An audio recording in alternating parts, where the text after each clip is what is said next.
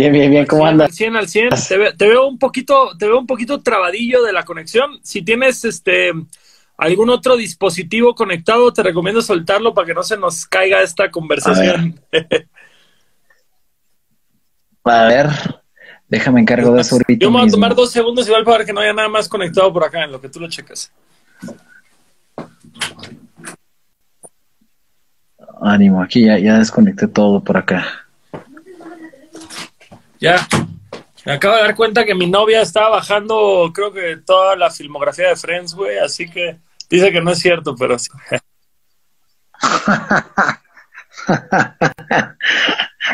Bien, entonces, aquí ya desconecté mi computadora y creo que ya estamos. Se me congela mi Luis Humberto. ¿Sí o no? Venga, venga. Uf, a ver, espérame.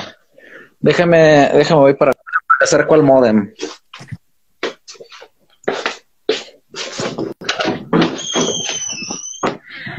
Un segundo.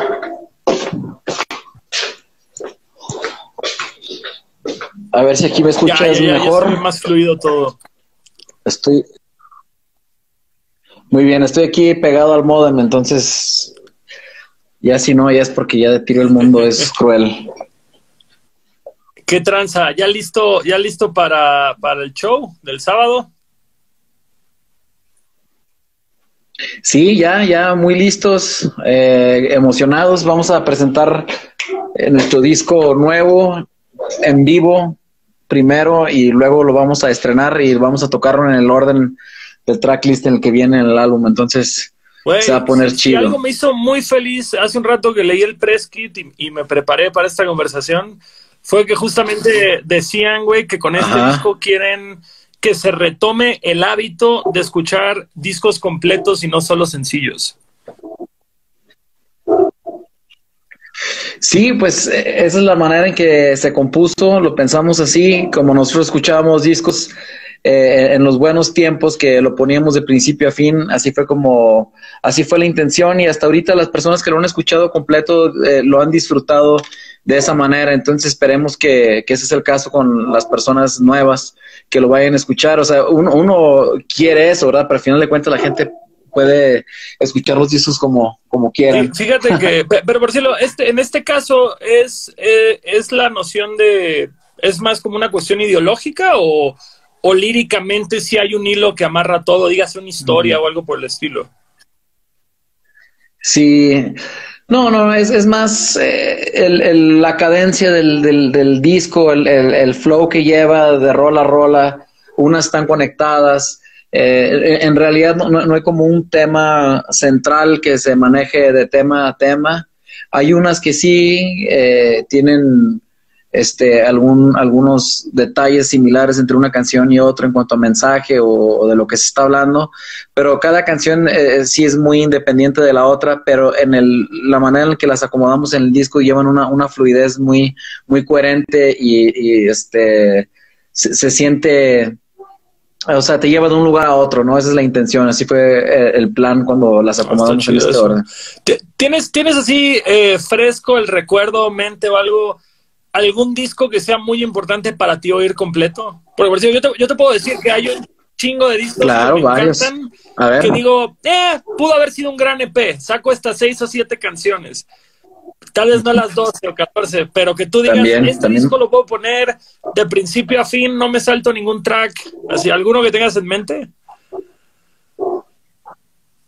Tengo muchos, este, hay muchos discos que me encantan de principio a fin. Eh, puedo acordarme ahorita de unos en la prepa que era cuando empezaba esta práctica y, tendría que ser, me acuerdo que, y eso que es un disco muy denso, el de, el de Smashing Pumpkins, el de Melancholy and the Infinite Sadness.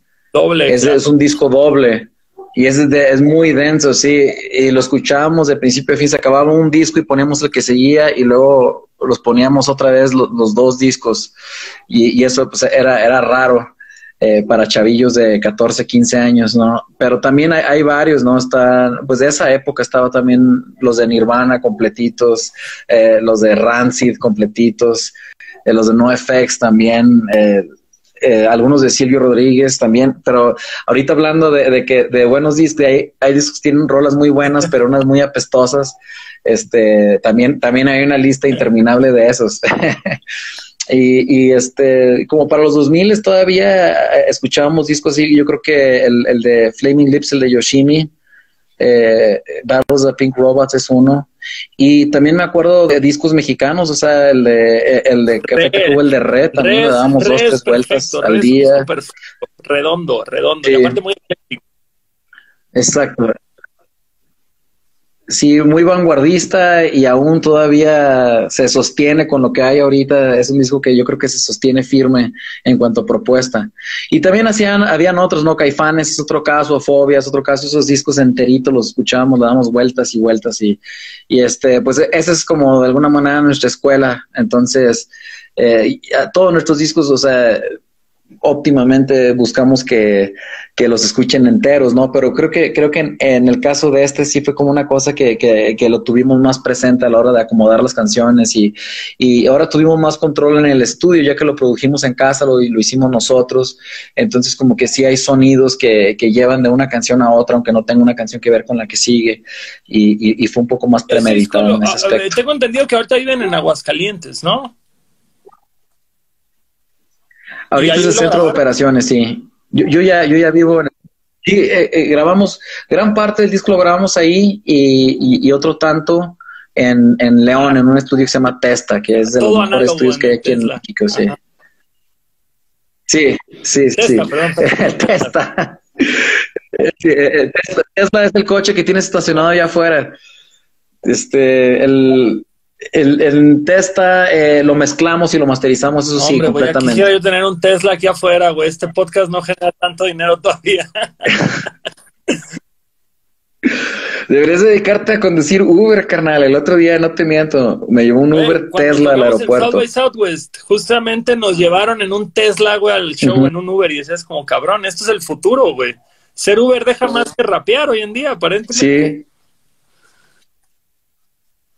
A mí me recogió aquí en la Escandón ese Tesla y me llevó al aeropuerto aquí de Benito Juárez de la Ciudad de México, así que todo se puede si se quiere. Este, de, este DF tan vanguardista que tenemos. Oye, eh, Exacto. Yo, yo realmente le entré tarde, le entré tarde al mundo enjambre. Eh, realmente oí un par de canciones que me gustaban, no conocía tanto la banda. Y tureando con nuestro amigo en común Luis Pinales fue que fui informando un poco más de, pues de todo el rollo, ¿no? Que ustedes son originarios de Fresnillo, pero que antes de que la lograran en México se fueron a Los Ángeles, tengo entendido. Correcto. O sea, crecimos en Fresnillo, de, donde es nuestro amigo común eh, Luis Pinales, eh, pero por azares del destino nos fuimos a vivir a Estados Unidos. Y, estando allá fue que, comenzamos o continuamos la banda y ahora con el nombre de Enjambre. Y mientras estudiábamos, ¿no? Unos en la prepa, otros en la universidad y trabajábamos, o sea, nosotros hacíamos rolas y tocábamos, pero nunca pensábamos que íbamos a andar de gira o grabar, grabando discos ni nada. Y no fue hasta que empezamos a venir de gira a México que nos dimos cuenta que aquí este, a la gente le estaba gustando mucho y, pues decidimos venirnos una temporada a ver qué pasaba y nos terminamos quedando aquí y ahorita ya estamos grabando nuestro séptimo disco. Ah, caray. Sí, ya llevamos casi 15 años aquí en México, correcto, sí. Perdón, perdón, se, trabó, se trabó esto. Está, está medio cardíaca la señal, pero hagamos, hagamos lo mejor posible. Sí. Mira, aquí está, aquí está la prueba de que estoy al lado del modem. Confío ciegamente. Confío, eh, confío ciegamente. Eh, ¿Estás, ¿Estás con Axtel? Porque me dijeron. Eh, sí. Porque me dijeron que Axtel quebró, güey, y es un secreto a voces y que, están como subarrendando las señales. Por eso todo se nos fue a la mierda el internet el último mes, güey. Puede ser un chisme, pero, pero eso se rumora. bueno, con que podamos terminar aquí este cotorreo, todo está bien. Oye, homie, de entrada, güey, tú, tú que todavía eres de final de los... bueno, me, imagino que tu, tu trayectoria musical, antes de que fueran enjambre, enjambre, eh, ¿qué fue? De los noventas, güey. ¿Cómo chingados dieron con tanta música en Fresnillo en una época pre-internet, güey? ¿Cómo, ¿Cómo llegó la música a ustedes, güey? Sí, es una cosa muy rara. hay un grupo, bueno, ahorita ya, ya con el internet todo el mundo tiene acceso a todo, pero en aquel entonces, en los noventas, eh, había nada más ciertas familias o ciertas personas que tenían música, gente que tenía acceso a la Ciudad de México, gente que tenía acceso a Estados Unidos, hasta Guadalajara también, que, traían discos, entonces eran como, era la, casa de mis tíos, ahí había este Zeppelin y King Crimson y todo esto, este, en la casa de, de Manzanas, el de Románticos de Zacatecas, su papá traía todo lo, todo lo de Seattle, de, de, de, pues no sé, desde Nirvana, este, Soundgarden y todo eso. Y, y así, o sea, eh, eh, compartíamos música, ¿no? Ahí con los Pinales, por ejemplo, tenían mucho de The Cure y cosas así de los ochentas. Entonces, más bien era como entre familias, eh, al, punto donde a veces estaciones de radio eh, locales querían hacer programas de rock y iban y tocaban a las puertas de, de, estas familias, de familiares nuestros, para pedir discos. Entonces, lo que hacíamos era que grabábamos cassettes. Yo, yo pues tenía vueltas a Estados Unidos eh, frecuentes y, y, pues iba a las tiendas de música y me compraba cassettes y discos y, ropa de segunda bien chida. Entonces, eh, así fue como yo creo en los noventas eh, el, el, sector rock and roll fue creciendo y ahorita pues ya, ya somos, somos los adultos de Fresnillo y ya como que ya más bien heredamos esta cultura rock and rollera a, las generaciones que, siguen. Mm. Mm. Se, pero, cortó? sí, agarré la idea, pero, justamente que, que fueron juntando ahora sí que Güey, hasta, hasta me suena medieval, güey, y no por la época, sino por este tema de decir, cada familia tenía casi, casi decir, esta es la familia del grunge, esta es la familia del punk, esta es la familia del alternativo, güey. Eso, eso, está increíble, güey, eso está increíble, definitivamente. Y, y así fue, habíamos nada más como unas 10 bandas de rock y en los toquines eran nada más el público de las otras bandas. Sí, era de tocar de bandas para bandas. Exacto, exacto. Y, y, casi no veías a, morras tampoco, lo cual era, lo cual, qué chido que, que, eso ha ido cambiando. Y, pero en aquel entonces era como que, ay, no, esos, esos rockeros son, han de ser como criminales, o no sé, les daba miedo, no sé.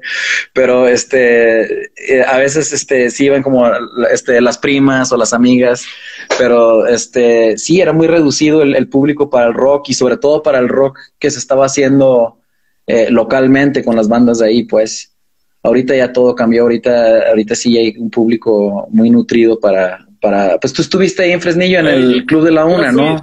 Presentándote, ya, sé que lo, tuyo no es rock, pero, pero, pero está en esa onda, pues, ¿no? es, como, hacemos rap para gente, hacemos rap para gente que no oye rap, dicen. Es, Exacto. Oye, pero, por decirlo, fíjate, me, me, interesa mucho esto, güey. ¿Cómo fue que, que, viniendo de una ciudad donde no había música original, donde no había, bueno, había música original, pero no música original que haya salido de ahí? ¿Qué fue lo que los hizo decir, chingue su madre, vamos a intentar esto, güey? ¿De dónde encontraron este valor para hacerlo cuando, cuando no había nadie que había hecho eso en, en SAC? Sí, bueno, en Zacatecas eh, era diferente. La ciudad de Zacatecas siempre fue como, estaba en, otra onda, pero Fresnillo siempre fue muy bohemio, sigue siendo. Y, tal vez a nivel popular el rock and roll no era lo que predominaba, pero siempre hubo mucha música y han salido muchos músicos eh, de ahí de, de, gran reconocimiento, como Tomás Méndez, este, Manuel M. Ponce, este, y y, entonces como que eso, eso es como muy cultural, ahí es, un, es una ciudad muy musical em, de, de, raíz, pues. Ya, ya, me, ya me está reclamando la gente en los comentarios. A ver, cuando yo dije que de Zacatecas no salió, me refería a rock, me refería a indie, me refería más alternativo, no.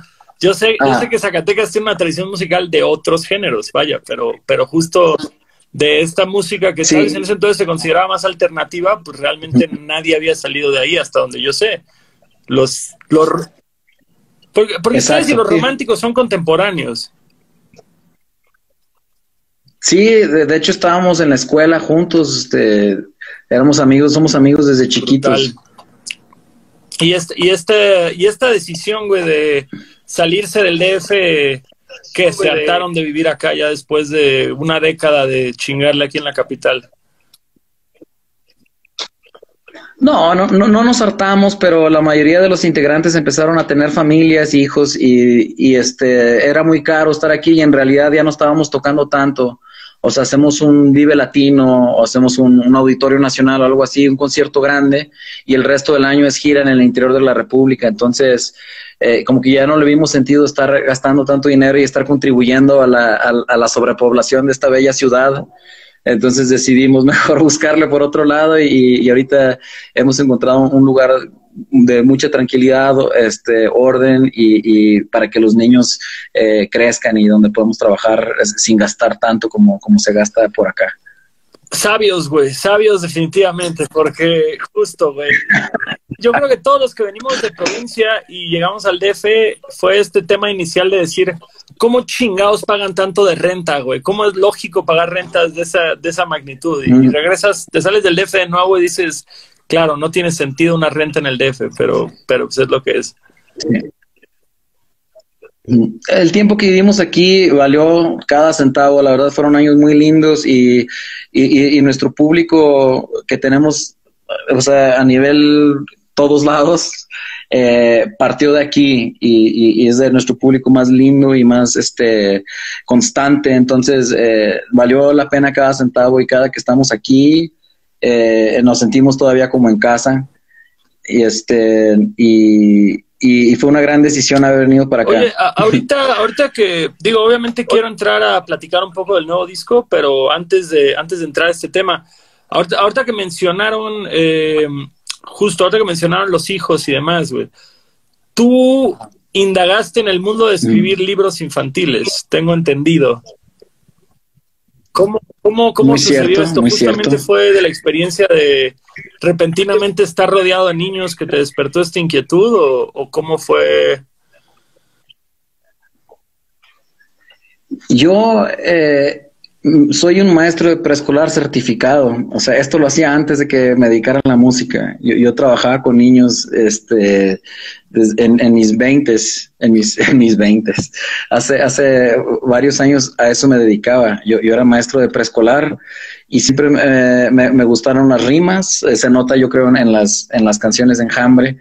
Y, y, primero yo creo que, bueno, hacía rolas porque, porque por la banda de rock donde estaba, ¿no? Pero siempre mi inclinación fue la búsqueda de la literatura infantil, porque además de, lo, mucho que me gusta el, ese, ese ambiente educativo, eh, aprendí mucho en la escuela y, creo que hay, a veces faltan materiales eh, donde los niños pueden desarrollar más sus habilidades eh, em, intelectuales o de comunicación y, muchas veces se, apoyan mucho en, nada más en el abecedario, los colores y, en Walt Disney, ¿no? Entonces, eh, a, mí, yo, yo quise escribir libros que tuvieran temas que ver como con el terror, con, con, el romance, con, con, cosas que típicamente la gente piensa que son tabú para niños, pero resulta que es parte del día a día de, cada niño, ¿no? Y, son temas, este, por ejemplo, el, primer libro que escribí eh, habla un poco de, lo que, eh, del de los niños abusones, ¿no? Lo que dicen el, ser bully, eh, pero también el lado, el lado humano de, la persona que, que, bulea y, las consecuencias de ser, de ser gacho, ¿no? Con los otros niños. Entonces, como que es nada más un libro donde, donde, donde el niño puede ver, eh, eh, analizar esa perspectiva y si tiene tendencias bully, tal vez decir yo no quiero ser como este, o si se topa con un bully, decir este cuate tal vez este, lo que le hace falta es cariño, ¿no? Entonces, más o menos, e, ese es el primer libro que, que escribí, se llama, de hecho, aquí tengo una, aquí tengo una copia, este se llama El monstruo dormido es un niño. Y y estoy este, por sacar uno nuevo que sale el 15 de octubre que se llama Las, Ninjas, Bonitas. Y, ese es uno. Las, Ninjas Bonitas, sí. O sea, no las niñas bonitas, las, Ninjas Bonitas. Gran título. sí, sí, y eso es como nada más como romper esa idea de que, ay, que las niñas tienen que ser así, las niñas esto, las niñas es como que eh, es una perspectiva más de que, tiene que ver más con disciplina y buenos hábitos, así como todos los valores de artes marciales. Eh, y, en lugar de, o sea, que la belleza viene de otro lugar, ¿no? De, del honor, de, de, buenas prácticas habituales y, de ser como un chingón o una chingona en este caso, son como unas guerreras, ¿no? Entonces, como que de eso, de eso se trata más el, cuento, pero pues está también así escrito de manera este, chusca y, con, ilustraciones eh, pues graciosas y todo en rima también. Eh, básicamente cada libro que escribo para niños es, un poema eh, dividido cada verso con una ilustración y, ya pues más o menos en, en este formato donde puedes sentarte con, el niño y, puedan este, palpar y, familiarizarse con, este objeto que es un libro que luego resulta ser como una amenaza para los niños, una cosa aburrida, ¿no? Y que tengan un, encuentro con, esto a una temprana edad y, puedan eh, seguir con el dedo, aunque no sepan leer las, palabras y, asociar el, el, mensaje con lo que están viendo en la ilustración. Entonces, pues este es este un libro que que escribí, ilustré también. Eh, todo lo que es este el detalle de color lo, hizo una ilustradora de Chihuahua muy cabrona que se llama Mónica Loya. Recomiendo mucho que vean su trabajo. Está hecho murales aquí en México, es de Chihuahua. Se llama Moni Loya y, es este una gran ilustradora. fíjate, me llama la atención ahorita que tocas estos temas, güey, que, que, veo que son de un corte bastante progresivo, progresista, que justamente siento que, bueno, que, hoy por hoy creo que es bastante claro ver a, las nuevas generaciones desafiar valores con los que tal vez tú y yo crecimos. Pero por decirlo, tú que estás detrás de estos libros, ¿te ha costado trabajo superar tal vez justo cosas con las que se te educaron en cierta época, ciertos, lo que acabas de decir, la belleza, la belleza no es nada más del físico, no viene nada más de estas actividades son para niñas, estas son para niños. El bullying, hay, hay casos que dicen, no, es que el bullying forma carácter, esta generación de cristal y demás. Tú, tú que justamente tal vez probablemente creciste con estos valores y ahora estás escribiendo todo lo contrario a cosas con las que probablemente eh, te, diste cuando, cuando en una época formativa, ¿cómo ha sido este resquebraje de, de ideas? Pues eh, lo, interesante es de que yo estos libros los escribí hace muchísimos años, o sea, no resulta que ahorita hay como un más conciencia o se está hablando más de estos temas, eh, pero yo, yo estos libros los escribí hace 15 años, además que hasta ahorita pude sacarlos y, y, creo que a, final de cuentas lo que importa es, es este que lo que lo que salga de uno venga de, un lugar eh, positivo, ¿no? O sea, yo, yo, este, es un tema difícil porque ahorita uno tiene que tener mucho cuidado con lo que dice porque puede ser malinterpretado o te pueden acusar de una cosa o de otra. Yo francamente no hice esto con un afán de seguir una tendencia o una moda. Eh, yo, yo, yo sí, este, yo creo que cualquier cosa que viene de un lugar de odio es negativa. Eh, yo creo que mm, este, tiene que haber tolerancia de, muchos lados. Es muy difícil tratar de articular lo que quiero decir porque hace ratito en una entrevista me metí en, un lío por, tal vez por precisamente manifestar algún tipo de, mentalidad que, va más ligada a algo, algo más antiguo. Pero nada más eh, puedo decir que, que siempre hay dos, dos lados, ¿no? Dos lados, o sea, el el, que en, el caso de, del libro Las Ninjas Bonitas no, no reprueba tampoco el, el que, que sean este, bonitas físicamente. O sea, no se trata de eso, no es, no es el valor principal, pero, pero tampoco es algo que reprueba. Y en el caso del, del, del monstruo, no, no, no estás satanizando al villano del cuento, sino lo está humanizando. Entonces, yo creo que e, esos valores son este, más importantes, el, el, ver que somos seres humanos y que todos tenemos el potencial de, de, cagarla y, tenemos el potencial también de hacer cosas buenas. Y, este, y como te digo, o sea, podría profundizar en el tema donde creo que ahorita este, los, los extremos están jalando hacia hacia lugares, a, opiniones donde, donde te están, donde, pues, no se villanizan tal vez a, una persona que no está de acuerdo con lo que tú piensas. Pero esto no tiene nada que ver con eso. Esto tiene que ver con niños, esto tiene que ver con, con edad temprana, con jugar, con, con divertirse, con, Este, y a final de cuentas, si el mensaje no es algo que, que, un padre quiere compartir con sus hijos, pueden comprar otro libro también. Yo estoy practicando mi, mi, libertad de expresión y buscando hacerlo de la manera más positiva posible, sin, sin seguir ninguna agenda política, ni seguir ningún tipo de, de, estereotipo, ni, ni, ni sermonear eh, con, con, ninguna tendencia moderna, ¿no? Eso es, eso para mí el, el valor de, de, que la belleza salga de un lugar que tiene que ver por, por las acciones, es, es, un valor importante del que el, el, molestar a niños es algo gacho, pero tal vez el molestón eh, es así porque tiene, porque sus papás eran así con él, ¿no? Entonces, eh, yo creo que al final de cuentas, por muy cliché y muy este, este cursi que suene, eh, falta amor en el mundo, falta amor ante el prójimo, ¿no? Falta, o sea, ahora se les llaman a muchas tendencias este, mensajes de odio, mensajes de... Pero la contraparte en realidad sigue siendo el amor y, creo que cuando algo parte de ese lugar no tiene por qué desviarse a un lugar donde, donde creo, salga creo justamente con que, con que partamos del principio de decir, güey, no quiero herir a nadie, no quiero afectar a nadie, quiero que si alguien, porque es eso, creo que incluso entre la brecha generacional siempre hay el no entiendo esto de la nueva generación, pero no quiero ser el adulto que desacredite nada más porque no es lo que yo viví. O sea, es este tema de decir, mi canal, si esto te hace feliz y no estás jodiendo a nadie, por favor, date con la cuchara más grande.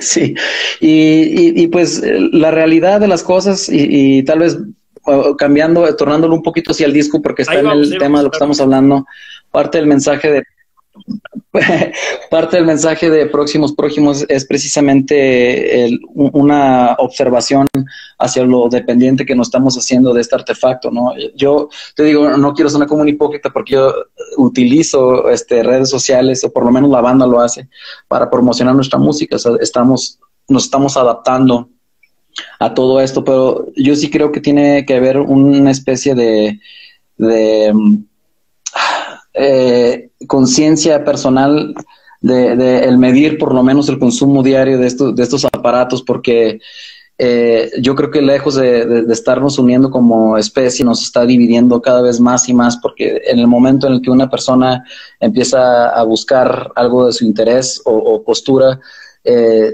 te caes en el hoyo del conejo con los algoritmos de la inteligencia artificial que te llevan hacia, hacia lados que tal vez te van a dividir más de la opinión de otra persona y, y terminas siendo víctima de, posiblemente lo que, profesas, ¿no? Por ejemplo, hoy yo, yo di una opinión con respecto a la carrilla y, me dijeron que está promoviendo el, el, mensaje de odio y, y que porque no está bien echar carrilla, dije, bueno, debía de haber hablado de esto porque estaba promocionando mi disco, entonces me lo merezco por, por, por hablar de cosas que tal vez no, no, de lo que, no sé, a quién le interesa, ¿no? A final de cuentas, esto lo puedo platicar con gente que conozco cercana y sabe que no soy malintencionado.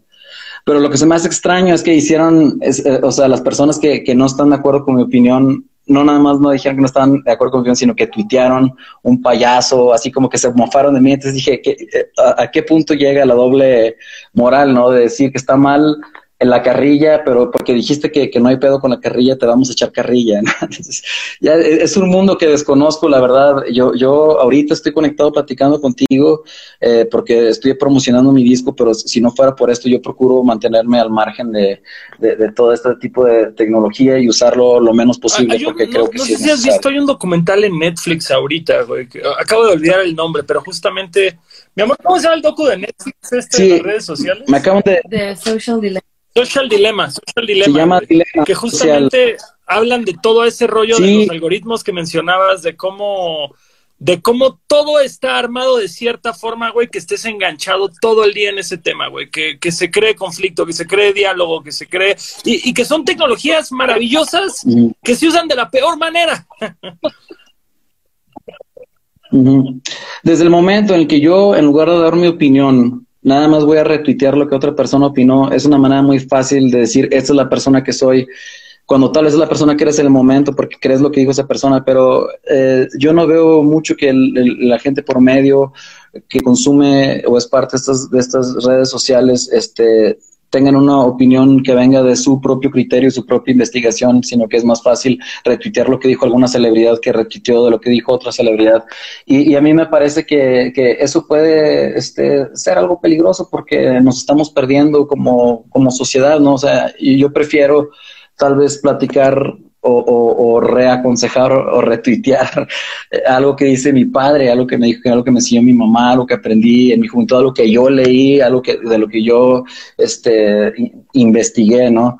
Y, creo que muchos sí lo hacen, muchos en redes sociales lo hacen, pero desafortunadamente la gran mayoría como en el mundo es, es seguir, ¿no? Seguir corrientes, seguir tendencias y ahora más que nunca. Entonces, eh, el disco Próximos Próximos eh, más o menos es un análisis eh, metafórico de, de, esta, de esta perspectiva, de esta, de esta vida en la que estamos viviendo, ¿no? Y, al mismo tiempo yo creo que no, no puede ser tan malo el, el hecho de, estar tan informados. A mí me da mucho gusto que mi hija de 17 años sea una persona con la que pueda compartir música eh, de mierda. Un poco ahorita la cosa. Vamos a ver qué pasa. Luis, ¿me escuchas, Luis? Bueno, bueno, bueno, bueno, bueno, Luis. Hmm, a ver qué vamos a hacer acá. Ah,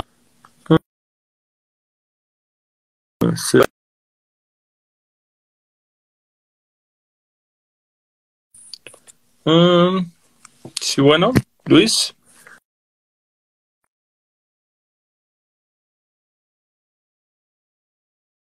Vamos a cerrar la conversación y volver a buscar a Luis Humberto. A ver si ya se fue Luis Humberto. Vamos a tratar de encontrarlo de nuevo. Ah. ajá, Luis.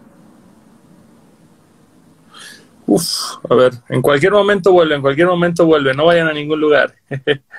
eh, ahorita regresamos justamente con nuestro invitado de la noche. Mm. Vamos a ver si ya regresó Luis. Ya, ya está de vuelta. Vale. No se vayan a ningún lado, ya está de vuelta el invitado. Bueno, bueno, bueno. Ah, ya ves, Gastón, es el internet, ya ves, ya, ya, ya no quiere que sigamos hablando de lo que estamos hablando, ya ves. Exactamente, es Mark Zuckerberg que nos está saboteando. sí, o sea, la verdad, el, enemigo no es, no es el prójimo, el enemigo es, es, es, la inteligencia artificial. No, son estos medios de los que nos hemos vuelto dependientes. Yo creo que les damos demasiada importancia a, las opiniones que, que, se dan en, en el internet y yo creo que la opinión más importante tiene que ser la de la, gente a quien respetas y admires de una manera cercana, preferiblemente, ¿no? Pero, bueno, te digo, es, mi humilde opinión. Esto tú y yo lo sabemos porque crecimos viendo Terminator, güey. Las generaciones nuevas no lo tuvieron a la mano. Sí, sí, exactamente. Skynet es lo que viene, prepárense. eh, personas con este piel de mercurio, o sea, persiguiéndonos. A sí, persiguiéndonos. sí. pues por, otro lado, lo que, lo que estaba diciendo antes de, que, de que Skynet nos saboteara, em, era que el, no puede ser tan malo tampoco tener tanta información a la mano. Yo creo que es importante nada más ser conscientes de qué guianza, qué, qué rumbo le vamos a dar y cuando, cuando el rumbo sea el de otra persona o el de una tendencia, es donde uno tiene que cuestionar si esto es algo que verdaderamente viene de, uno, o sea, si viene de mí, ¿no? Entonces, em, los chavitos ahora se me hace que tienen un potencial para increíble para, para hacer de este mundo algo mejor. Eh, creo que hay mucha conciencia en cuanto al ambiente, creo que hay mucha conciencia en cuanto a la forma de alimentarse. Hay muchas cosas buenas también que vienen con todo esto. Entonces, no, no, no todo es malo y, espero que, simplemente eh, los, este, ¿cómo se dice? Los adversarios comunes, la gente del poder, eh, no, no siga siendo este, el, villano que es siempre, sino que, lleguen estas personas con, estas reflexiones nuevas de, cómo poder encauzar las siguientes generaciones de una mejor manera. Entonces, a ellos también eh, le cantamos en, próximos próximos. Fíjate, justo tocando ya más adentro el, el tema de próximos próximos, ¿qué sientes que están cubriendo? Con este disco que no habían hecho previamente? ¿Qué, espinitas se pudieron quitar finalmente con este disco? Pues los primeros discos eh, que, produjo Julián, el tecladista, era, pues, él estaba aprendiendo, ¿no? De los estudios, estaba aprendiendo de cómo hacer que un, disco funcione eh, en su totalidad. Hizo un gran trabajo, pero era más que nada registrar la canción de la mejor manera posible y se logró muy bien. Luego trabajamos con un productor que fue Phil Vinal en los dos discos anteriores y fue como que ah, ahora estamos con, la perspectiva de otra persona de afuera a quien respetamos y, y entiende nuestra música. Ahora en este disco terminamos produciéndolo otra vez Julián y yo y ahora ya estamos más conscientes de lo que podemos hacer en el estudio. Entonces, eh, en otros discos como que, híjole, me hubiera gustado haber hecho esto, tal vez lo pudimos haber grabado así, o tal vez, o tal vez sí, en esta no necesariamente el productor, eh, eh, su opción era la mejor, pero pues, o sea, la confianza que uno deposita en estas personas, ¿no? Y ahora es como que todo está en nosotros, entonces no, no, no hubo espacio o rincón donde nos quedáramos con ganas de hacer o no hacer algo, musicalmente hablando. Bueno, en todos los aspectos, pero musicalmente hablando es yo creo una cosa que marca la diferencia a álbumes anteriores. Y, el, resultado, la verdad, es, nos gustó mucho el que el estudio se haya convertido en un integrante nuevo de la banda, el, el equipo haya ido más allá de, las guitarras y, pudiéramos utilizar software y, este hardware, de, micrófonos, cuartos, microfonía en los cuartos, todo ese tipo de cosas fueron este, pensadas mientras se componían desde entonces. Entonces, este, eh, estamos muy, muy, muy contentos con el resultado y, para muestra son estas, estas seis canciones que ya han salido. Creo que hay, esas son muy buenas embajadoras de lo que, de lo que viene en el álbum. Todavía, todavía, ¿qué, ¿cuántas canciones conforman el disco ya final? Son 13 tracks, eh, es un intro y 12 temas. Y, este sábado vamos a estar presentándolo completamente en el orden que están en el disco. Eh, vamos a, hacer un, un streaming un concierto vía streaming. Eh, los boletos ya están disponibles en Ticketmaster para que los vayan a comprar y va a ser el, disco en su totalidad, el cual ya conocen la mitad, pero las canciones nuevas que vienen, eh, según nuestros círculos cercanos, son de igual o mejor calidad que las que ya conocen. Entonces, no se lo pueden perder. Eh, además de la experiencia de que solo tocaremos por primera vez en nuestras vidas esas canciones y va a ser esa noche. Entonces, en ese momento dejarán de ser las canciones solo de nosotros para ser de todos y, y queremos compartir ese momento con ustedes. Además van a haber complacencias de otros discos también, entonces se va a poner chido, la verdad. ¿y, tienen preparado un show para esto? O sea, ¿viene, viene en complemento con algo visual, con algo que tienen preparado ahí? O, literal va a ser rock and roll en su más pura expresión de cinco cabrones con instrumentos dándolo todo? Sí, eso, eso es básicamente lo que va a ser, cinco cabrones con instrumentos dándolo todo. Eh, pero va a ser en un escenario tal cual como, como de concierto, con las luces y, visualmente un concepto eh, que va muy de acuerdo con, lo que estamos tocando. La diferencia es que ahora, a, falta de tener el público frente a nosotros, va a ser un escenario circular, donde la, idea, la intención es que el, el público se sienta como que está ahí en el escenario con nosotros, como que es parte de, de, todo, de todo este ruido, ¿no? Entonces vamos a ver, es nuevo todo esto para nosotros, pero la verdad estamos emocionados. Es, raro, yo creo que para todos los que llevamos ya, ya un número de años importantes de nuestra vida tocando, tocando, tocando, tocando, de pronto tratar de entrarle a estos nuevos formatos de concierto, streaming y demás, es raro, es, es muy raro acostumbrarnos a esto. Yo espero no tener que acostumbrarme a esto. Sí, yo también espero que, no se convierta en, la norma, pero eh, es bueno calarlo, ¿no? Experimentar, quién sabe, o sea, no estamos acostumbrados a, pagar por un boleto para un concierto en vivo por el internet, pero es lo único que tenemos ahorita, este, o bueno, es una de las pocas alternativas que tenemos para poner nuestra música en vivo ante un público, entonces, entre más eh, nos apoyen, pues más podemos hacerlo por más tiempo, ¿no? Totalmente, totalmente. Así que compren el disco, no se conformen con el streaming. Exacto. Este, fíjate, fíjate que en las, en las preguntas que hay aquí es que si va a salir próximamente en físico, si piensan hacer una edición en vinil, ¿qué, tienen? ¿Este disco sale con Universal o lo están sacando independiente? Sí, sale con Universal y, por lo pronto va a estar disponible en plataformas.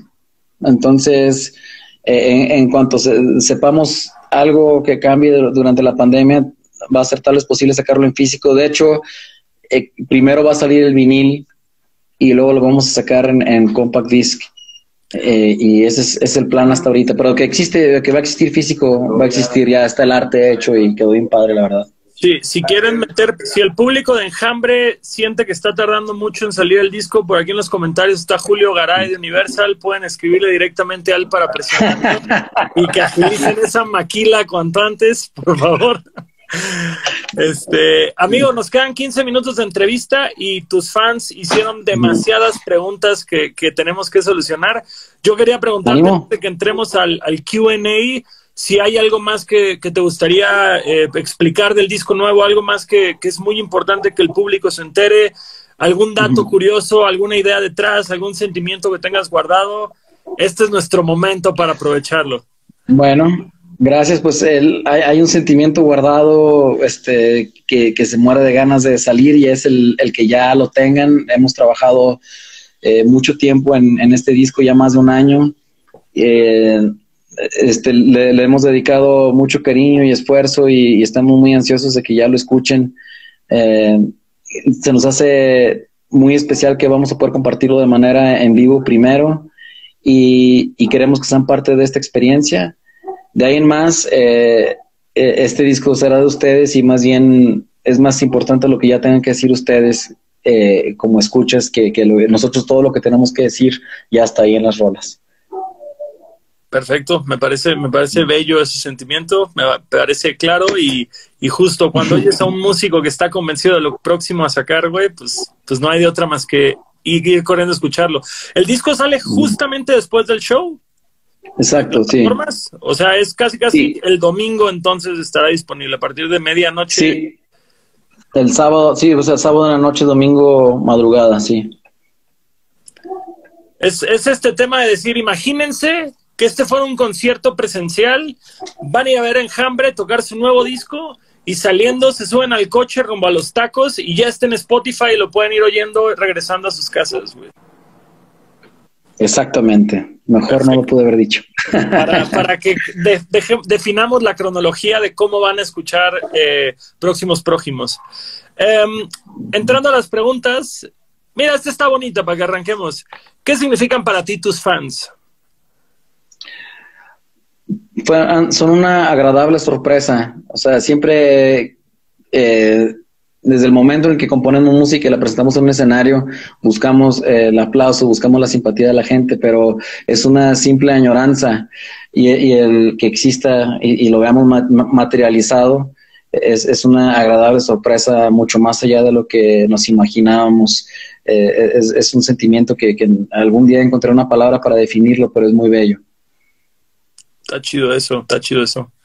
Eh, aquí preguntan un poco del proceso creativo detrás de este disco. Ah, yo, yo ñoñando un poco y, poniéndote un poco en referencia, a mí me gusta mucho que la gente que ve este, estas conversaciones, güey, se inspire, se dé cuenta que los músicos que siguen no son más que personas normales y que ser músico es su trabajo, no es este algo claro que no toda la gente tiene la misma capacidad para hacerlo, pero al final del día hay una rutina detrás. Eh, tus hábitos creativos, tanto en grupo al hacer este disco como tus hábitos creativos personales, ¿puedes platicarnos un poco de ellos?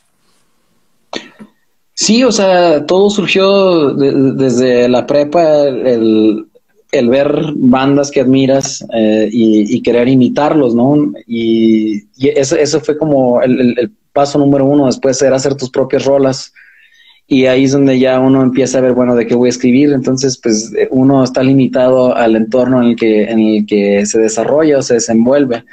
Y, ese siempre ha sido el caso desde la prepa hasta el día de hoy con Enjambre, no, no existe una fórmula.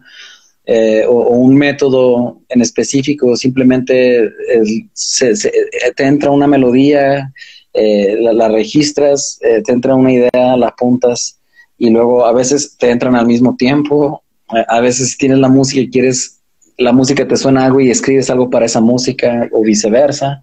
No, no, no hay, no hay una manera, pero si, si acaso hay un, una fórmula que tenemos, sería que hasta el día de hoy toda la música que hemos hecho la hemos hecho pensando en lo que nosotros queremos escuchar, no, no pensando en lo que ya les gustó al público, ¿no? O sea, por ejemplo, una de las canciones más famosas es Dulce Soledad, otra es Visita, entonces nosotros ya no queremos hacer más canciones así porque esas ya las hicimos, entonces ahora queremos hacer algo igual de bueno o mejor, ¿no? Entonces, e, e, ese es, ese es como uno de los criterios que se toman en cuenta a la hora de componer, de ahí en más, eh, todo, todo se vale. Pero tienes alguna rutina que digas como a las 10 de la mañana a diario me siento a ver que salga algo o eres más dado como a si lo sientes te pones a hacerlo? Sí, no, no, rutina no. Lo más rutinario o, más bien este o donde buscamos disciplina es, en los ensayos. Ensayamos todos los días eh, de 3 a 4 horas, a veces hasta 5 si hay shows doble turno. Ah, Entonces ahí, ahí pasan muchas cosas. Sí, sí, pues es que como ya no tenemos otra cosa que hacer, pues para nosotros es como ir a echar la reta de fútbol, ¿no? Nomás que no somos deportistas, así que nos juntamos a echar cáscara y lo hacemos todos los días, los fines de semana, ¿no? Pero lo hacemos todos los días y, eso pues este, nos hace seguir componiendo y retroalimentándonos entre nosotros cinco. Pues, ¿Y son mucho de componer en grupo o son más como que alguien llega con una idea y le dan forma entre todos? Es eso, uno llega con una idea y le damos forma entre todos. A veces las ideas son muy vagas, a veces nomás un pequeño riff y, de ahí vamos construyendo. A veces ya es una canción completa y nada más cada quien tú tocas esto, esto y esto. Pero muchas veces, o la mayoría de las veces, es, como una canción empezada eh, y, ya nada más es cuestión de pulirla entre, entre todos. A veces unos contribuyen con más ideas que otros, pero no, nunca existe como eh, una regla donde digo, bueno, tiene que haber cierto porcentaje de cada uno en la canción o, este o nada más ellos dos participan, es, el que le entra, el que le entra y a final de cuentas eh, lo que se busca es, es, respetar lo que la canción pide, la canción, a lo que la canción quiere sonar. Líricamente sí es tuyo completamente ese departamento, ¿no? o todos escriben igual. Eh, un 90% es, es mi departamento. Cada quien podría escribir y componer, pero a, ellos les gusta lo que hago y, me dejan esa chamba mía. Dicen, es suficientemente bueno, hazlo tú. no, han hecho canciones muy buenas. Este Javier y Rafa hicieron la de Siempre Tú, que es de las mejores canciones de Próximos Prójimos. Julián ha compuesto canciones de las favoritas, ¿no? Como este Tulipanes y la de La Esperanza. Rafa tiene rolas muy buenas también. Eh, este, entonces, sí, sí todas las, todo, todas las ideas se aceptan, todas las composiciones por lo menos se calan. Fíjate que ahorita que, empezamos con esta pregunta que dijiste, pues empiezas de cierta forma emulando a los artistas que a ti te gustan y así. ¿Quiénes dirías tú que líricamente son tus mayores influencias? Que digo, puede no limitarse a la música, puede que me digas, güey, para mí Cortázar, güey, o Benedetti, o algún autor es mi mayor influencia literaria a la hora de escribir canciones, o que me digas, carnal, soy fan de Calamaro y de Fito Páez, no sé, güey. O sea, cada quien tiene. ¿Quiénes son líricamente tus influencias? Pues, yo creo que el primero es Silvio Rodríguez, pero Silvio Rodríguez se ve que es un hombre muy culto y, yo no tanto, entonces eh, en una versión más coloquial. Humilde, humilde. sí, en una versión más coloquial de lo que tal vez podría escribir, pero eso, eso para mí fue como líricamente lo que más me gustaba, cómo, cómo podía hablar de amor o cómo podía hablar de situaciones sociales sin ser tan obvio, sin ser tan cliché. Y, ese elemento es una cosa que yo creo que, se ha mantenido. Pero para hacerte franco, eh, mi escuela para escribir canciones fue fue media hora en tercero de primaria cuando nos enseñaron cómo, cómo este Bocanegra inunó el, el, himno nacional. Eh, nos explicaron cómo la matemática detrás de, de, la letra, cómo este, contaban las sílabas y cómo el, el primer enunciado rimaba con el tercero y el segundo con el cuarto. Y para mí e, eso ya fue suficiente para, para escribir canciones y creo que posiblemente un 80% de la música que, que escribo es en ese formato. Vato, jamás había oído esa referencia, güey. La neta, te la aplaudo, güey. espero, espero, güey, que cuando compremos el próximos próximos, güey, damos los agradecimientos, diga, este disco no podría haberse hecho si no fuera por Francisco Bocanegra y Jaime Nuno. Sí, exactamente. Debería ya de darles, este, ese mérito. Sí, pero hay, mucha música este, tradicional mexicana y, latinoamericana muy, linda, sobre todo melódicamente, creo que por ahí andamos nosotros siempre en cosas más dramáticas y más este, melancólicas. Hay, fíjate, otra de las preguntas que habían hecho es, es que si a partir de todos estos años de carrera, has podido conocer o colaborar o tener alguna relación con alguien que fuera tu héroe, güey, cuando tú ibas empezando? Claro, sí, sí, sí. Una, cosas, esos son cosas también increíbles que nos han pasado.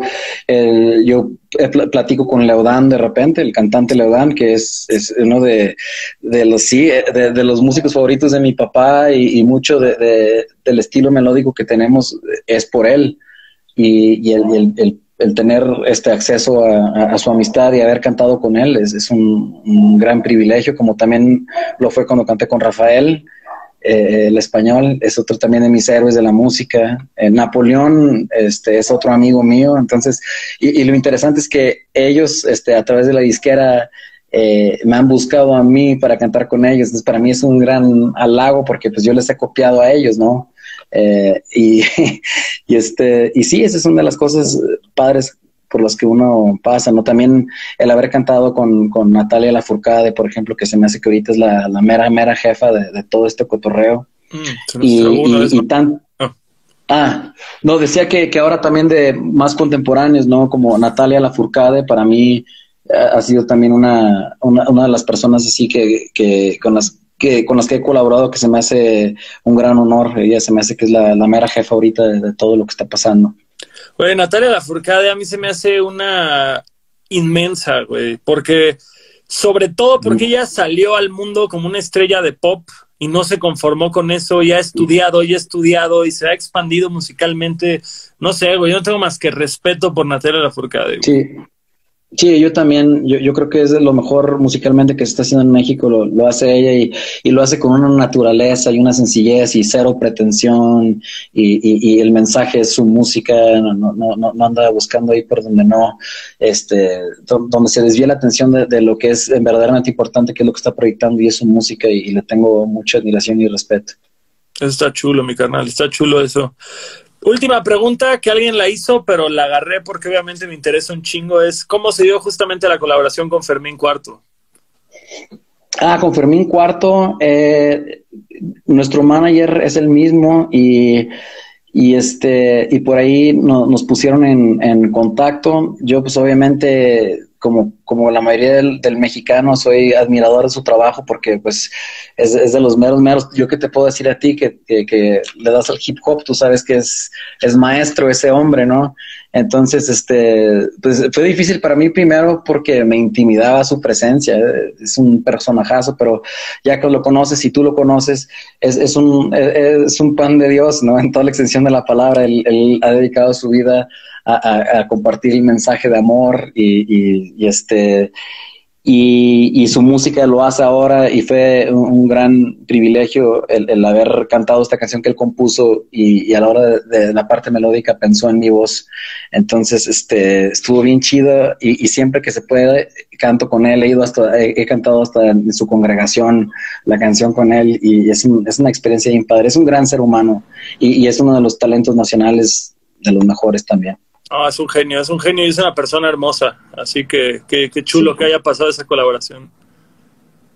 Sí, tú también cantaste con él ya, ¿no? En Vive Latino me, invitó a subirme a cantar este Comprendes Méndez y, eh. y aparte es una historia buenísima porque ensayamos justamente en su congregación, en una oficina, y estaba toda su familia. Entonces era una canción de él y una canción mía, y a la hora de decir la palabra me quedé en seco y dije como, eh, a decir esto acá. Y él, muchas gracias por ser tan respetuoso. Pero bueno. qué chido.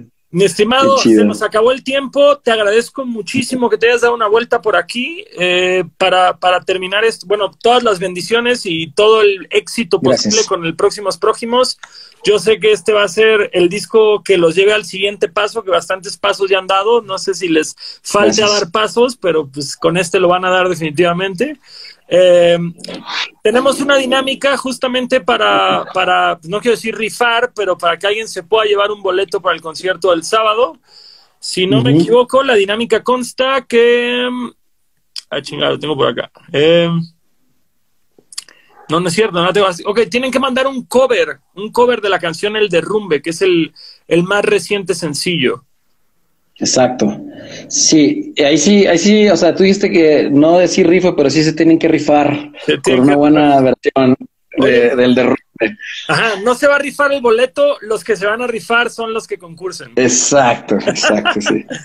Oye, pero, pero hay mucha gente que no toca instrumentos. ¿Se vale un cover nada más de cantarla, un cover vocal?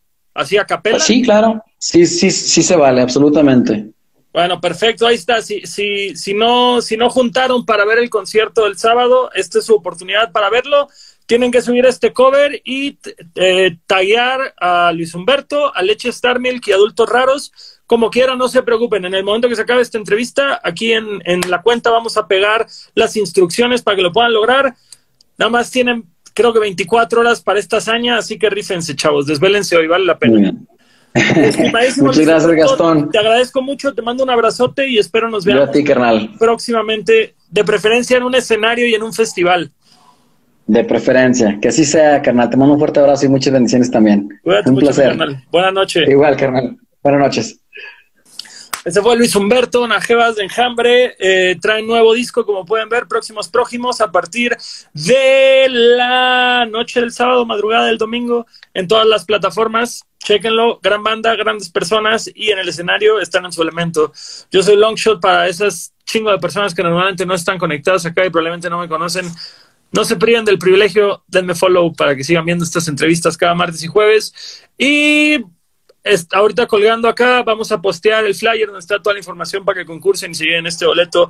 Ya es jueves, vayan por una cerveza, unos tacos y pásensela increíble. ¡Chao!